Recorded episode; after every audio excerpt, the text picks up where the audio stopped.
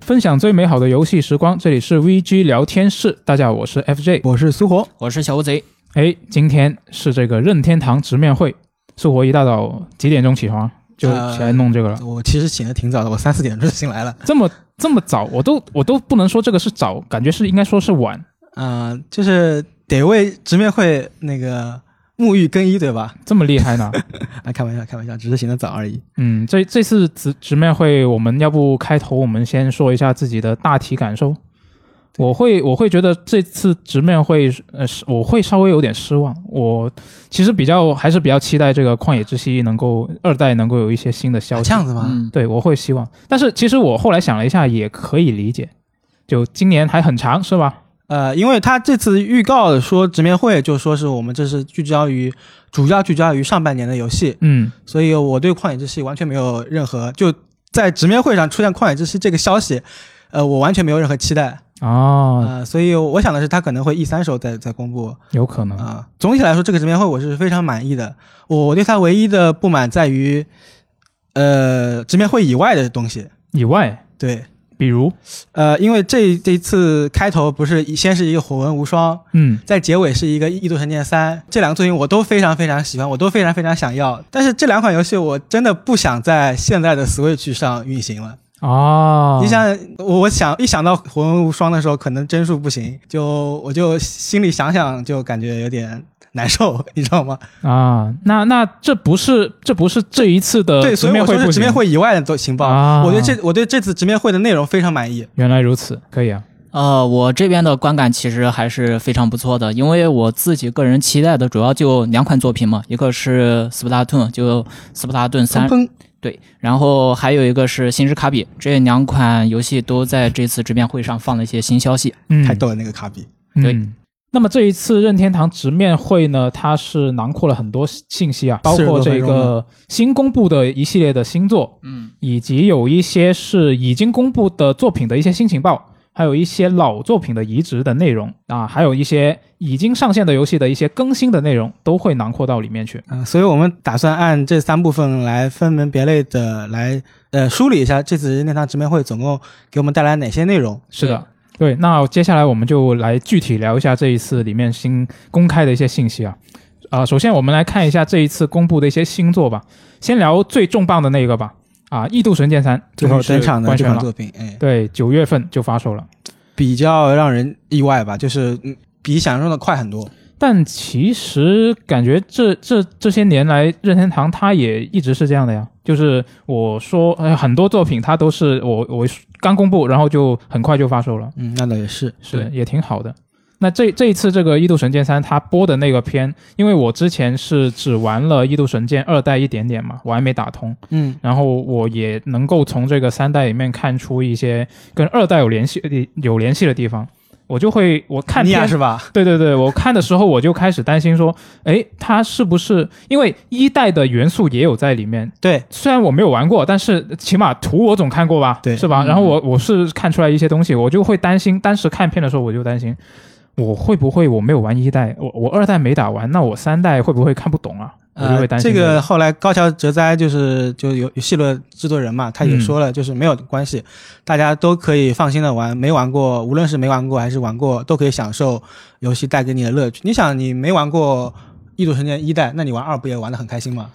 对，啊但是但是二代我感觉它就是对一代的那些相关的元元素啊那倒是没有像三代这么明显的。对，就在预告片里面就直接暗示了，是吧？对啊对啊嗯，反正高桥哲哉都这么说了嘛，那我们觉得应该是可以放心的。对，呃，这一代它的主题是以那个生命生命对，嗯，男女主角都是那个战场上的送葬人，就是那个感觉有点像是那个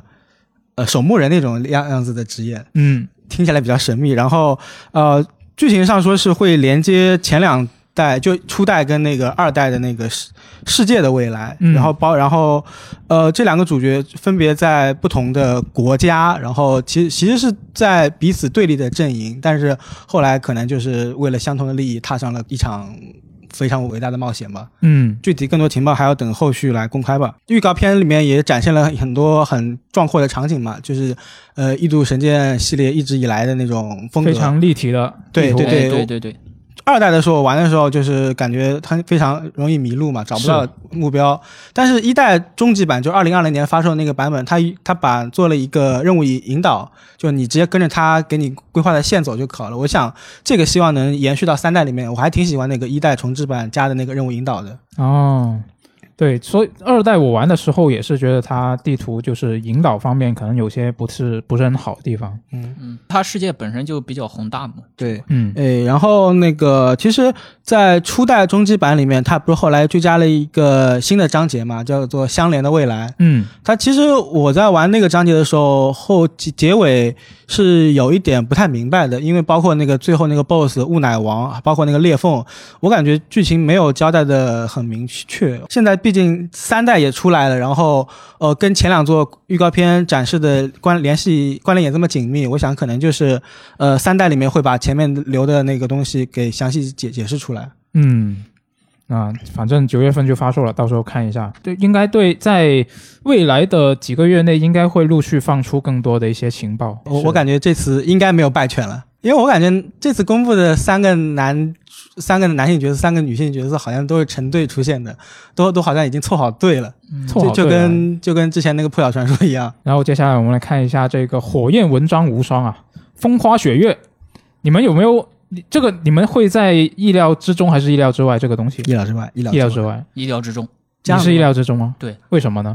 呃，我就觉得无双什么都能往里面加，因为它这一块子设定的话，本身就是中世纪嘛，而且还有各种各样的角色、各种各样的战斗要素，你加的无双搁在一块的话，不肯定也是一盘新游戏嘛，对不对？嗯，倒也是，毕竟之前已经有过火魂无双了。对，对有事后再来看的话，你会想觉得说啊，这个风花雪月人气那么高，你出一个无双也很合 理嘛？对对对你说的这点，我确实是比较惊讶的，因为你想前一座火纹无双是凑齐了那么多代火纹，然后才嗯出了一款无双， 对，这一座直接一个风花雪月就出了一个无双，是就风花雪月实在是人气特别特别的高。对，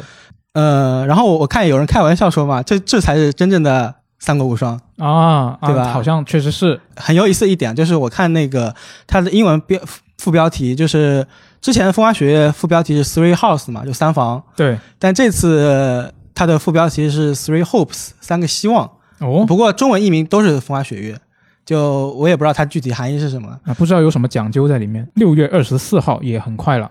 对就就跟这个《一度神剑三》也是，就刚公布，然后就很快就能发售，就很快就能玩玩得到了。对，嗯，然后接下来是这个《马里奥前锋战斗联盟》啊，六月十号发售。呃，关于这部作品的话，我有一点想要说的，因为我当时看到这个宣传片的时候呢，其实感觉还是有点新奇的。你看马里奥加足球嘛，运动类游戏，然后看他那个预告片上面各种各样的新要素。但是我后面自己稍微查了一下子，我发现《马里奥前锋》这个游戏实际上在十五年前是有一款前作的。嗯，这个前作叫《超级马里奥足球先锋》，也就是 Super Mario Strikers，然后是二零零五年十一月十八日在 NGC 平台上面发售的。嗯，当然，因为 NGC 这个平台在国内外的知名度嘛，其实都是相对有限的，所以说大家通常情况下不会了解到这款前作。嗯，嗯、我自己看了一下子它前作的那些游戏画面，它的整个一个游戏，它的一个整个一个游戏流程的话是。没有像这次公布的新作这样，就是有包含一些装备方面的信息，对就是对前作这一块的，就是直接你选了人之后的开打，嗯就开始这次可以有不同的配件，然后来调整你的人物性能，就跟那个马车巴，你用各各种那个用车换车换人零物件来调对整对属性对一样对嗯对对对，然后这座那个它其实就是感觉也是超能力足球吧，甚至不能是不能说是足球了，因为它可以用手。呃，就对，是 的，嗯，然后呃，就是人物除了可以用马里奥系列的那种道具啊，比如说龟壳，然后每个人物也有自己的大招，像那个演示里面就是路易吉可以放出一个龙卷风，对，绿色龙卷风。呃，我我现在很担心啊，就是好像我感觉什么样的马里奥体育游戏，最后都变成一个马里奥格格斗游戏。哦，对就就就那种感觉那你只能说是任天堂很多游戏它都是能够让人玩家很容易上手，但是它又有很对深对的一个钻研的空间。但对看对看起来就也是一个呃，往轻度的玩，也应该也能玩得很开心。对对，它这个游戏本地的话支持最多八个人对战嘛，然后如果你联网的话，那个呃那个网络房应该能容纳二十个人。这么厉害。对，嗯，可以啊，期待一下。然后下面要说的这一款游戏呢，也是一个体育游戏啊，就是这个 Nintendo Switch Sport。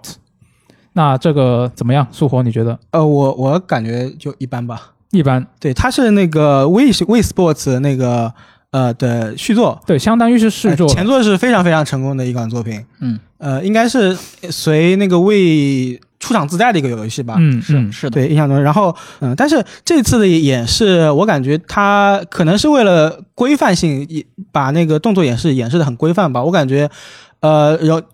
就是预告里面那些动作呀，比如说，呃，感觉有点软绵绵的，你知道吗？软绵绵，你是说那些角色的动作、演示的人，他的呃那演示的人？对，因为他有个小小小框嘛，小窗、小窗是那个就是你是说在玩家。玩的那个人？就在玩那个人，感觉动作特别软绵绵，哦，我我我感觉就是感没有感觉到那种运动的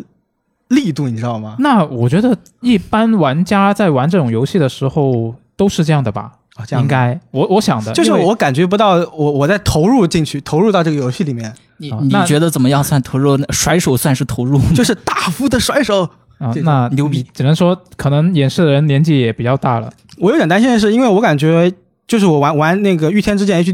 的感感受，就是我感觉 Switch 的体感没有那个 We 的体感那么那么那么精确。是吗？对，我就感觉好像有时候没有办法操作的很精准。对我们那时候我们直播不是玩过那个派对游戏嘛？那嗯其实当时用那个有很多体感的呃操作，确实也不是很准。呃，然后那个 Nintendo Switch Sports 这款游戏现在首发的话，应该是支持六六个运动，像那个排球、足球呃之类的。然后之后也会陆续更新嘛，它会在夏季发推出一个免费更新，然后再到秋季的时候推出高尔夫球的那个这项运动。嗯，那游戏呢会在四月二十九号正式发售。然后接下来呢，这一款游戏是我自己个人比较感兴趣的，就是这个《时空勇士》啊，它会以这个 HD 二 D 的画风来重置。对然，Live 后 a l i 哦七对七月二十二号就发售了。这个这个它其实之前是 SFC 上面的一个老游戏嘛，对，嗯，但我我是没有玩过前作，但是我看了一下它的介绍，他说的是游戏由七个看似无关的故事组成嘛，但实际上最后呢，它有一个隐藏章节，会把你这七个故事统合在一起，就变成了一个完整的故事。哎，八方女人即视感，西对方旅人，这游戏在当年也是一个隐藏的名作吧，名气可能没那么大，但嗯是、呃，玩过人都都说好，而且在在在八方旅人，就是我们现在说那个八方旅人。嗯嗯嗯，发售之后，经常有人会就写文章，要提到之前以前 S E 就有一个这这样子的作品出来，嗯，就我会对这种这种设计其实还挺，就我自己个人是挺喜欢的。但是之前我玩《八方女人》的时候，我会对它有个怨念，就是说，我觉得它在剧情方面很多细节上的处理就比较随便。你是说他们就八个主角在真结局之前没有互互相关联起来是吗？呃，这是另外一个点了。但是我说的是，它可能有一些。故事上的一些处理，你会觉得这啊，这个怎么这个故事讲的那么儿戏，就有这种一点我我哦有一点这种我是感感觉觉八方旅人的故事有一点套路，对对对，这也是其中一个问题。就我会希望说，这一个既然它以前就已经是一个备受好评的这么一个呃一个优秀作品的话，这方面我觉得它应该会比《八方女人》做得好。嗯，嗯就我会我会比较期待它在这方面的一个表现。然后接下来是那个太古达人的一款 Switch 新作，嗯，我感觉万代南梦宫就是哪边都不亏待，你知道吗？就先是 Xbox 那边出了一个他们平台的，就是相当于类似独占这样的作品吧，在 X- Xbox 和 PC 上都能玩到。然后现在又给 Switch 出了一个单独的这么一个作品，嗯，呃，然后感觉收录的歌曲其实好像也差不太多，像那个《红莲华》《夜曲》这这些歌都也也彼此都有。它这些歌曲肯定它不能厚此薄彼嘛，基本上嗯其实就是哪些比较火的歌它就加进去。然后接下来是那个 Marvelous 的一款 JRPG，叫做《路虎八降神》，预计二零二二年发售。对，那本作呢，我看官方它的一个说明是说，这本作是一个青少年 RPG，然后呢，它是支持中文的啊。我看它平台其实不只是 Switch 啊，对还有这个 PS 四和 X One 都会上。嗯我对它这个游戏比较在意的一点是，他说官方一个有一个描述，说是本作内建独有的情感辨辨识 AI 卡雷尔系统。啊，他说呢，角色是可以像活生生的人类一样，根据当场的一个气氛、欲望以及他人跟他人的关系之类的因素来改变他的一个言行举止。 我我想起了失控玩家，你知道吗？啊，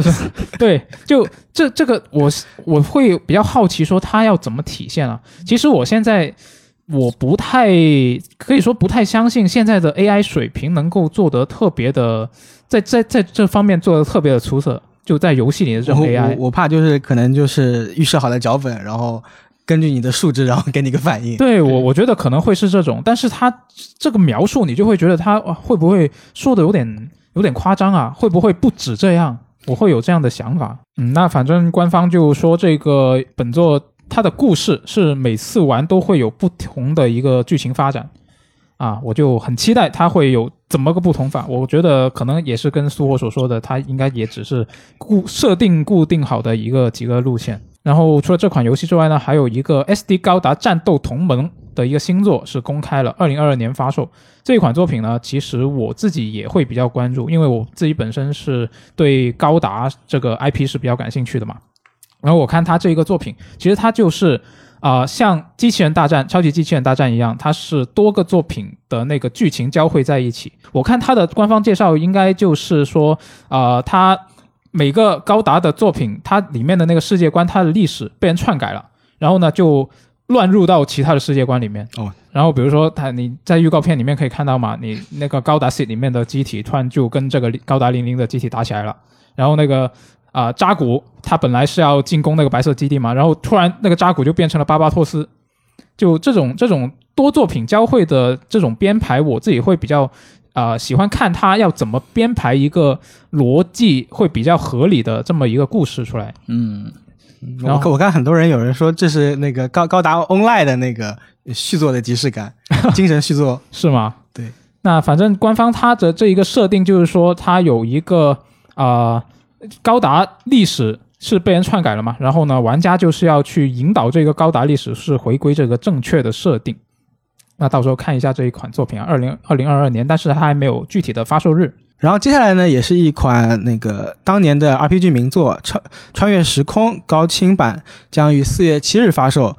呃，这款游戏之前也有过很多传闻吧，嗯对吧？对，对，呃，这次它的那个高清版也加了一些功能吧，就是比如说呃关闭御敌、战斗增强、自动战斗，呃一些便民的功能吧，就让你打游戏的时候更加舒服一点。毕竟老游一些老游戏可能一些很复古、很传统的设定，现在我们玩起来会有点难受。对对对，嗯，但是我我对它这个高清版有点不太满的意义的是，你想隔壁。呃也也不能算隔壁啊，就是那个前面说的那个《时空勇士》，它不是以 HD 二 D 这个那个规格重置了嘛？，对，是的，这次高清版的那个，我感觉呃还是差点意思，画面上差点意思。对，就我也希望有更多的老游戏能够以这这么一个规格来重置。然后除了之前提到的一些新游戏呢，还有一个真人扮演的推理解谜游戏《春逝百年超》。将呃将于五月十二日发售。这款游戏是一款新本格派的悬疑冒险游戏，嗯就是我一看那个画面，第一时间就想到了那个四二八，哦四二八被封闭的涩谷，然后期待它能在剧情上给我一些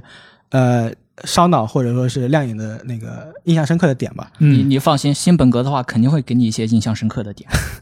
此外，还有前线任务也确认会推出重置版，一代跟二代都会有重置版。嗯然后，呃，初代的话，重置版今年夏天就要发售了，哦二代很快也了二代也在做了，嗯估计也快了。然后呢，我们接下来可以看一下这个这一次直面会的一些已经公布的游戏的新情报，以及一些老作品的移植的信息啊。首先，第一个最重磅的肯定是这个《斯普拉顿三》了。小乌贼怎么样？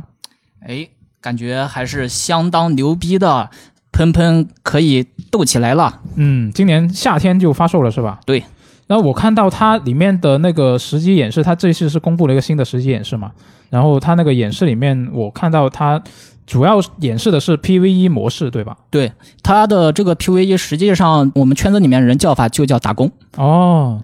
对他故事设定这边就是我们扮演一群乌贼，然后给那个熊老板打工，然后帮他提供鲑鱼卵，然后让他吃，大概就是这么个意思。原来是这样。我看这个呃实实际预告的时候，我感觉这些 PVE 的内容我自己是比较感兴趣，因为我之前其实也在电台里面说过啊，嗯，这个斯普拉顿三、斯普拉顿这个系列，我对它的设定、背景设定很有兴趣。就会一直在想啊，如果它能够，因为我是不不怎么玩多人游戏嘛，嗯如果它的单人部分或者你哪怕是 PVE 的部分能够内容多一点的话，我可能就会买一个试一下。就我会在想一个问题，就是如果我是为了这个 PVE 的内容以及它之前官方公布过的那些单人战役来买这个游戏，你你是推荐我买还是不买？你觉得值不值得？就其实只要你能联网，然后因为它 PV 这个打工实际上也是需要联网的，然后、嗯然后主要就是说网络这边没问题的话，那是百分之百推荐。啊，好啊，那到时候看一下。嗯，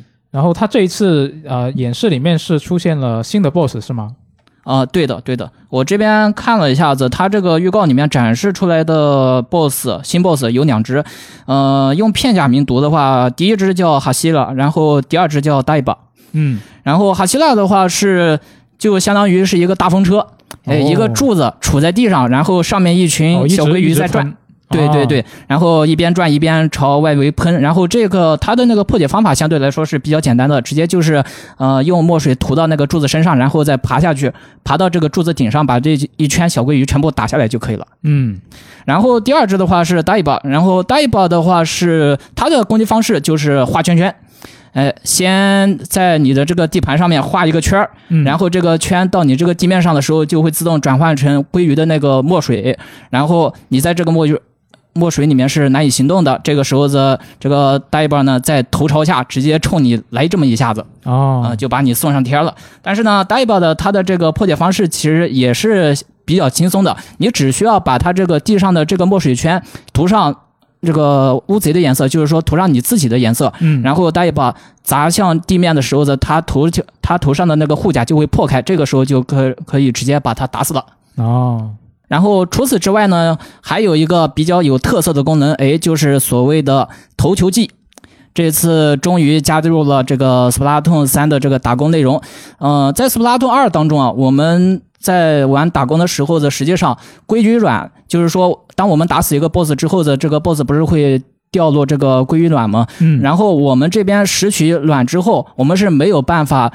朝外投掷的，我们只能说就是说带着这个鲑鱼卵，然后直接。呃、跑过去对，跑到这个篮筐里面，然后再把这个鲑鱼卵装进去。但在 Splatoon 三里面，哎，这个所谓的鲑鱼卵就可以被投掷了，而且是就是说队员之间，我们几个队员之间相互投掷都是没有问题的。嗯还能传球，对，还能传球。哎，在这样一个机制下呢，我觉得这个运送鲑鱼软就变得更加的方便、更加的轻松，也更加的精彩。对嗯，可以啊。那除了这个斯普拉顿三呢，这一次还有一个比较重磅的一个啊、已发已公布作品的新情报，就是这个星之卡比探索发现的哎一个对新的时机的内容啊。对然后呢，里面是展示了卡比的一些新的形态和新的技哎能，，这个太逗了！本来就是他开头的时候，就是直接卡比，然后吞了一辆卡车，然后对就变成了一个真的卡车对，是的，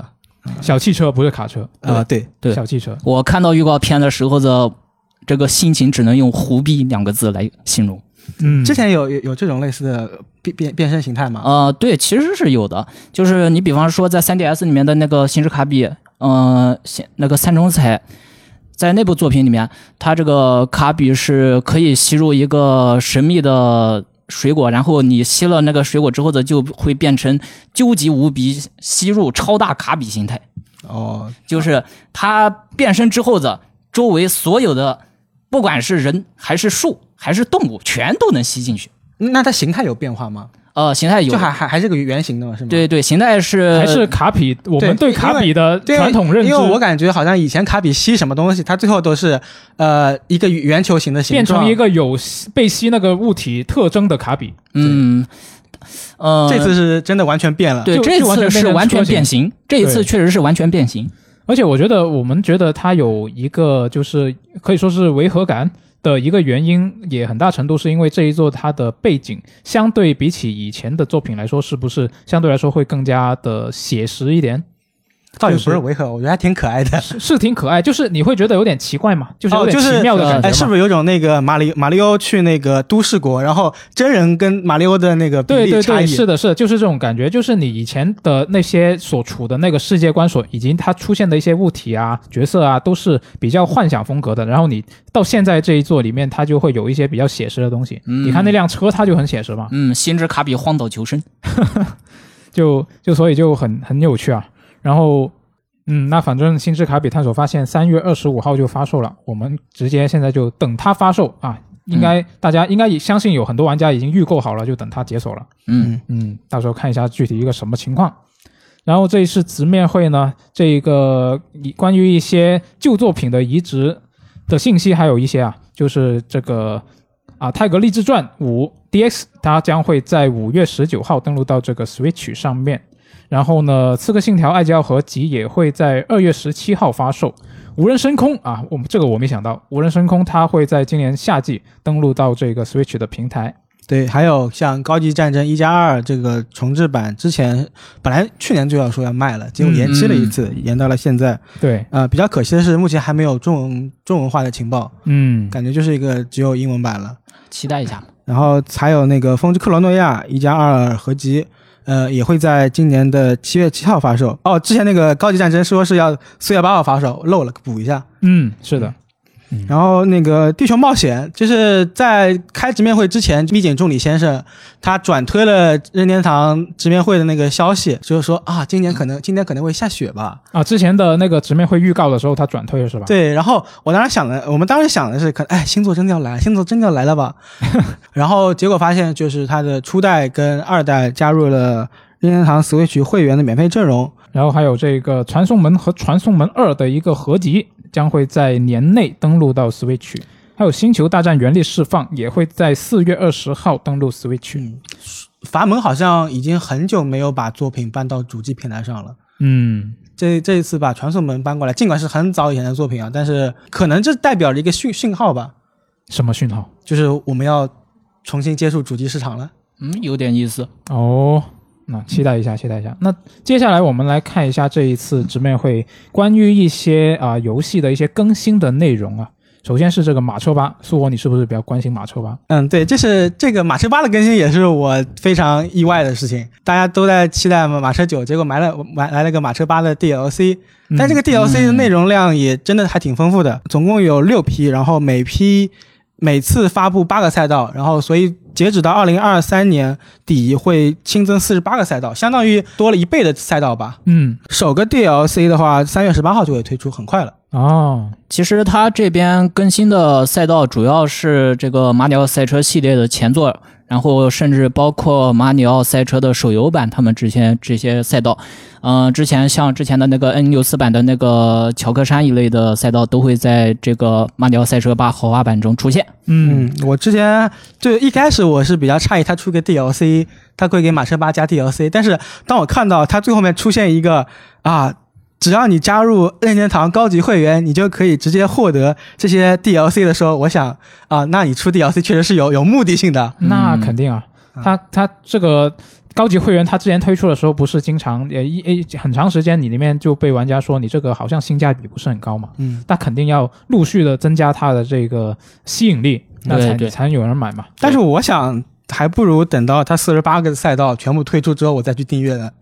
对吧？啊、你这么说好像因为我感嗯也可觉就它是分批次推出的，对，是的，那我前面加入了，也就只只有新加的那几个八个赛道、十六个赛道，就我马上就开，我只有八个，一开始是啊吧？对吧？好像好我还你这么说我还好我像还也花很对啊多钱，对吧早？买早享受，晚买享全扣。哎那我直接买 DLC 了，对 吧？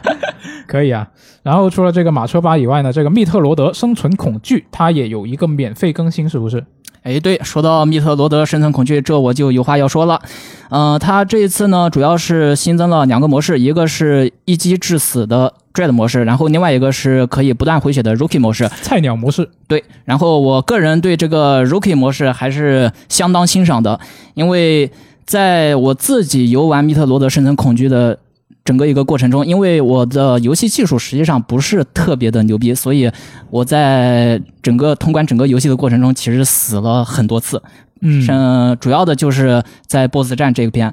特别容易。呃，特别容易被 BOSS 打败，大概就就是就是是不是你正常玩的时候，你基本上很难去呃有有有那个余力去观察 BOSS 的那些出招啊对什对么的对对，你你说的这个其实是确实是嗯、呃没错的，因为它这个有的 BOSS 它是结合这个地图场景来进行设计的。你在攻略这个 BOSS 的时候，你除了要观察 BOSS 本身的攻击规律之外，你还要注意场景，就是说整个地图场景当中。暗藏的某些机关，某些机关对于攻破这个 BOSS 是能够起到关键作用的，嗯、但是如果你要能发现这些机关的话，前提条件是你得有一定的观察能力，而且你要有一定的时间。嗯，就就我最近最近在玩师傅嘛，对我玩师傅的时候，其实有一些类似的感受啊，就是嗯你那你去打 BOSS 的时候，特别是它本身如果是一个有一个相当相当的一个难度的游戏的情况下，嗯，你那个 BOSS 你经常会死，这个很正常，对就是你打不过很正常。对对对，然后我会觉得说，如果这个游戏能够给我一些啊、更好、更方便去观察这个 BOSS 的出招的话，这嗯这么一些设计的话，会比较好一点。因为现在实际上它现在的情况就是，你去打 BOSS 打不过，然后你我你肯定会想说，哎，如果我换个方式，我这么打行不行？但是你要。去尝试去试这一个新的打法的时候，你前面还有很多门槛，你要先去迈过去。对对对你才能去试。它其实有一个比较难让你去尝试的这么一个设计。对，所以所以说这次的 Rookie 模式实际上就是给玩家的思考提供了一定的缓冲空间。然后，呃，包括我自己，就我自己说一下我自己比较觉得比较难缠的，你像克雷德就是那只大鳄鱼，嗯然后还有包括后期的卡塔蒂斯，就是就那只呃长得奇奇形怪状的那只不知道怎叛么逆怪描述嗯对对对，然后包括最终 BOSS 这些 BOSS，实际上对于新手来说，我觉得其实是不甚友好的。但是有了 Rookie 模式之后，我觉得这个新手在应付这些 BOSS 的时候，就会更有余力。嗯，好。然后这个呃免费更新，它是一个免费更新啊。对然后刚刚说的马车吧那个是一个付费的 DLC，对嗯对嗯对，大家可以关注一下。然后呢，剩下就是十三机兵防卫圈的 Switch 版试玩版。是在这个直面会结束之后就已经上线了。对，它游戏会在四月份发售。对，就大家想看一下这个十十三机兵在 Switch 上面是一个怎么样的表现，可以现在就去试一下。然后三角战略那个试玩版，它又又出了个新的试玩版嘛，嗯这次是囊括了一到三章的内容，所以说呃，基本上就可以无缝的衔接到后面去。后面如果你等它正式发售的时候，因为它的存档是可以继承的，其实说相当于你抢先体验了前三章嘛。对啊，这相这不就是抢先试玩，嗯，非常棒啊！对，我觉得挺好的。然后还有这个茶杯头的最新 DLC 会在六月三十号上线。哎，那么以上呢就是这一次任天堂直面会的内容了。那不知道大家觉得怎么样啊？就大家可以有什么想法的话，都可以在这个评论区跟我们聊一下。对就我开始不是说这个《旷野之息二》没有相关信息比较可惜嘛？嗯那我们可以期待一下这个一三的那个季节，我们都不确定今年有没有一个正式的一 E 三正经的一三了。好，那我们就下期节目再见，拜拜。拜拜。拜拜。